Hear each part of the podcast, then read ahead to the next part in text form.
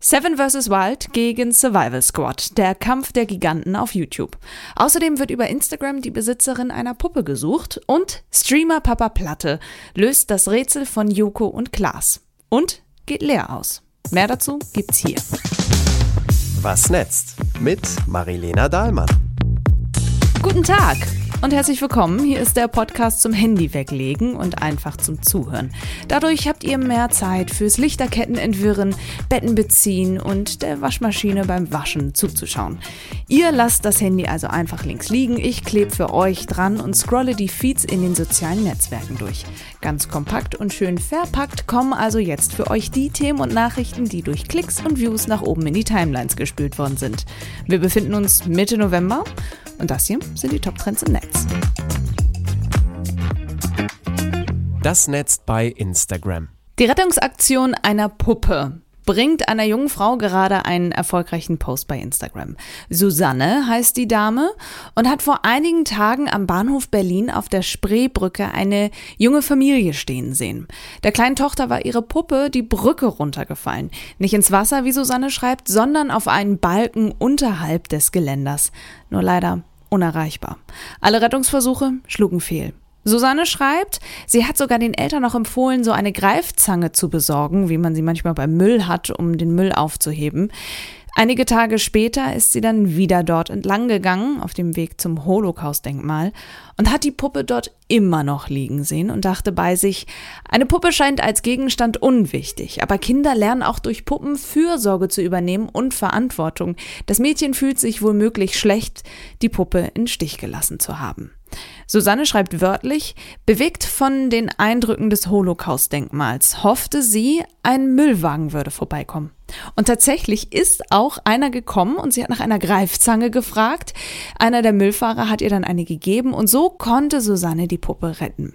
Und jetzt versucht sie, Kontakt zu den Eltern aufzunehmen, um dem Kind die Puppe wiedergeben zu können.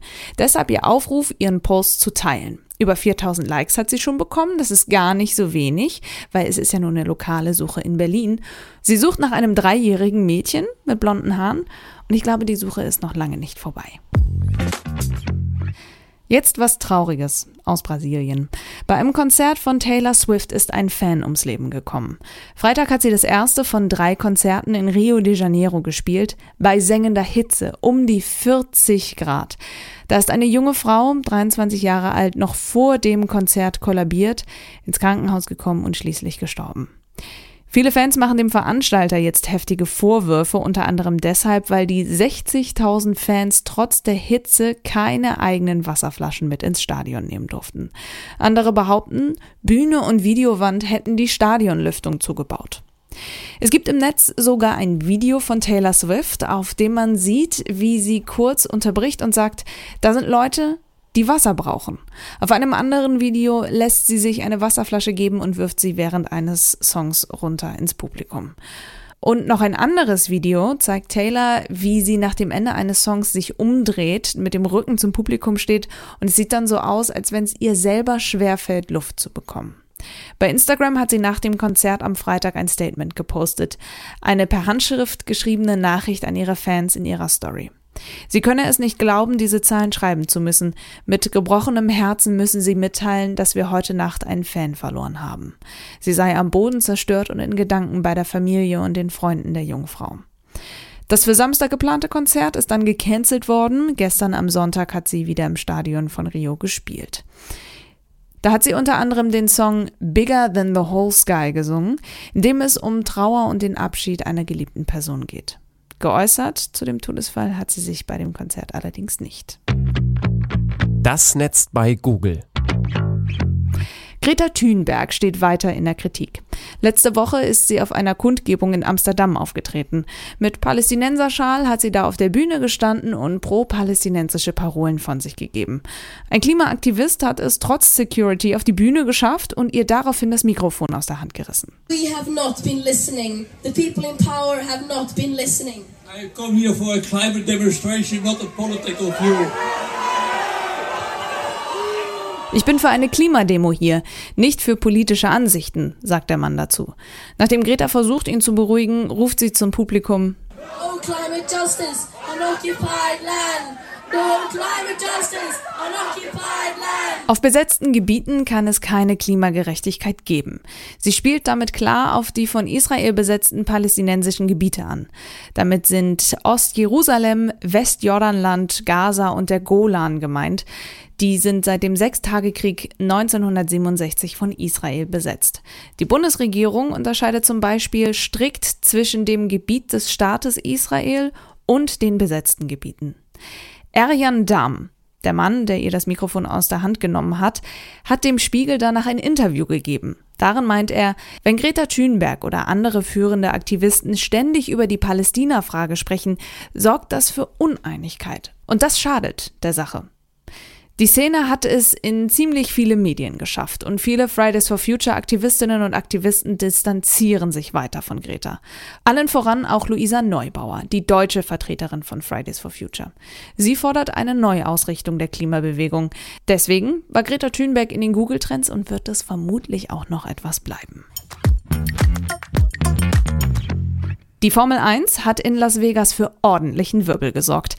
Das Sportliche vorweg, Max Verstappen hat, wie üblich in dieser Saison, gewonnen. Alles andere war absolutes Chaos, von vorne bis zu einer Sammelklage. Angefangen hat alles beim Aufbau der Rennstrecke. Seit April waren die Organisatoren zugange. 6,2 Kilometer Asphalt, Tribünen aus mehrstöckigen Stahlkonstruktionen, Boxengassen, das volle Programm. Einfach so in die Straßen von Las Vegas reingebaut. Und das hat sich insofern noch nicht mal gelohnt, als dass das Rennen noch nicht mal die Massen in die Stadt gelockt hat. Viele Hotels waren gerade mal zur Hälfte gebucht. Naja, und dann kam das erste freie Training und dabei hat sich ein Gullideckel ein wenig angehoben und einen kompletten Ferrari zerstört, weil der Fahrer drüber gefahren ist. Allein das ist ja schon heftig genug. Dann musste die ganze Strecke überprüft werden, jeder einzelne Gullideckel. Und das hat bis in die Nacht gedauert. Die zweite Trainingssession hat dann um 2.30 Uhr in der Nacht angefangen.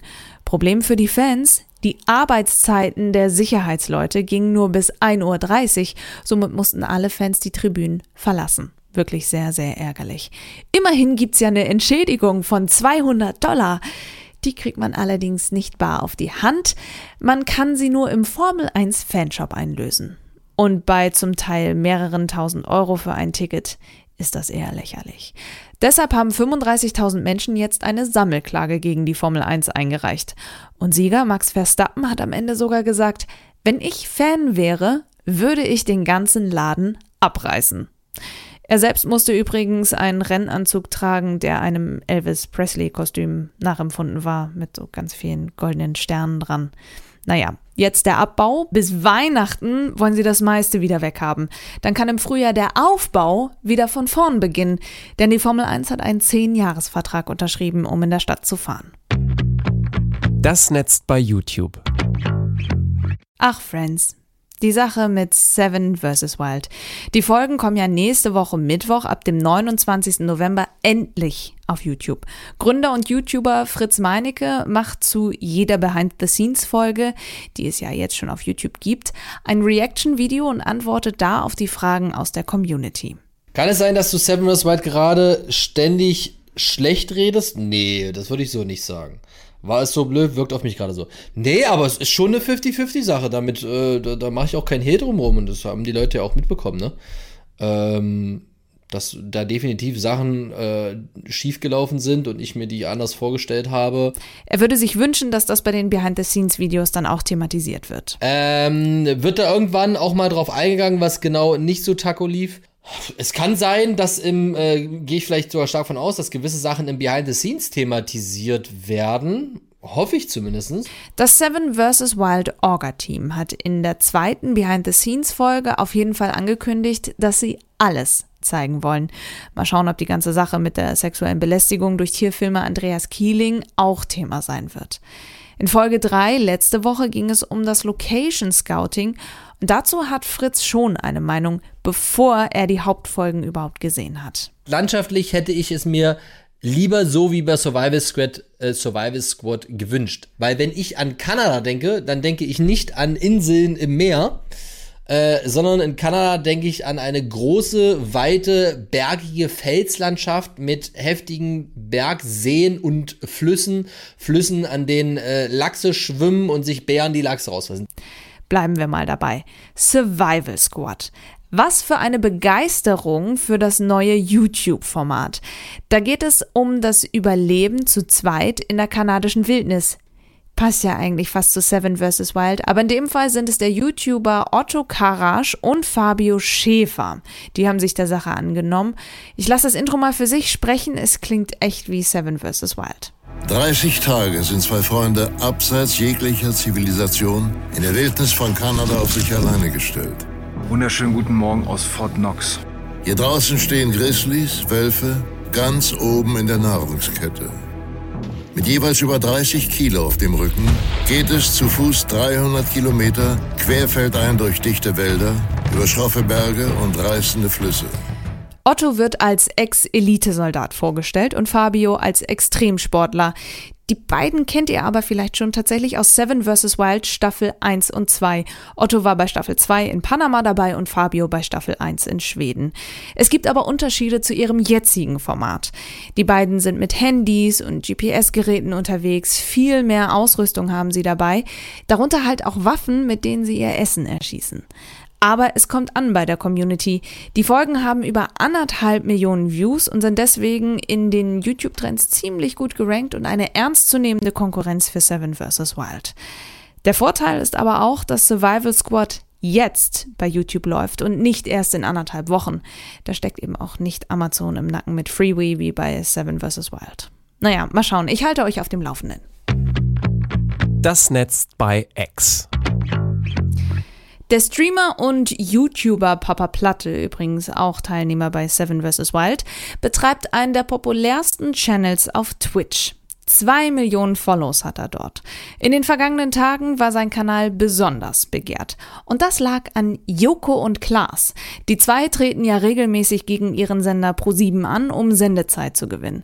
Dieses Mal haben sie eine Million Euro verschenkt. Jeden Tag um 20.15 Uhr gab es dazu Hinweise für die Schatzsuche. Und Papa Platte hat mit seinem Publikum mitgespielt. Aber das hast du eben gemacht. Zieh, zieh. Nee, hab ich nie. Ich hab nie gezogen. Ich hab gedrückt. Jetzt. Oh, Alter, das ist deine Million! Oh mein Gott. Und jetzt so mit der Konfettikanone ins Auge, Digga, er ist so blind. Digga, ah, ich sehe nichts mehr. Der Sieger, ein Gerüstbauer aus Sachsen, ist Teil der Community von Papa Platte. Und man kann ja auch so halb hören, so danke Papa Platte, dass er weiß, dass er es durch ihn geschafft hat. Die Szene gab es dann überall zu sehen, auch bei X. Dort liest man in den Kommentaren viel Freude und auch, dass er das ohne Papa Platte nicht geschafft hätte und dass aber auch Papa Platte dadurch jetzt leer ausgeht. Ich gönn's trotzdem beiden. Das Netz bei TikTok. Die Hot Chips sind teilweise in Deutschland verboten worden. Sie sind ja seit Jahren auf TikTok Teil einer Challenge, habt ihr sicherlich schon mal mitbekommen, denn sie zu essen ist echt heftig. Denn sie sind wirklich ultra scharf. 500 Mal so scharf wie eine Pepperoni und somit für Userinnen und User wohl eine perfekte Mutprobe. Sie werden nämlich mit der schärfsten Chili-Sorte der Welt gewürzt. Dadurch sind sie vor allem aber eins, gefährlich. Leute landen deswegen regelmäßig im Krankenhaus. In Hessen, Baden-Württemberg und Bayern dürfen die Chips nicht mehr verkauft werden. Deswegen liefert der Hersteller das Produkt nicht mehr nach Deutschland. Ob das was bringt? Ich glaube nicht. Ich glaube, die Jugendlichen werden das auch woanders herbekommen. Aquaman ist auf TikTok, also sein Schauspieler. Jason Momoa ist ganz cute, wie er sich dort gibt, vor allem verkleidet, mit Dreizack zum Beispiel. Jason ist ein bisschen late to the party, aber gut, die eine Million Follows hat er schon geknackt. So, hier noch kurz die Ergebnisse der ARD ZDF Online Studie. Das beliebteste soziale Netzwerk ist, was meint ihr? Instagram. Somit wurde Facebook vom Thron gestürzt. Platz 3 ist TikTok, dann kommt Snapchat und Platz 5 ist Pinterest. Ja, die Nutzungsdauer ist etwas zurückgegangen. Im Schnitt 204 Minuten am Tag sind die ab 14-Jährigen online. Das sind etwa 30 Minuten weniger als 2022. Also, ihr könnt mehr Podcasts hören. Diesen hier zum Beispiel. Teilen dürft ihr ihn auch oder abonnieren, dann verpasst ihr keine Folge mehr. Bis dahin passt auf euch auf und seid lieb zu anderen. Tschö, eure Marilena. Was netzt mit Marilena Dahlmann.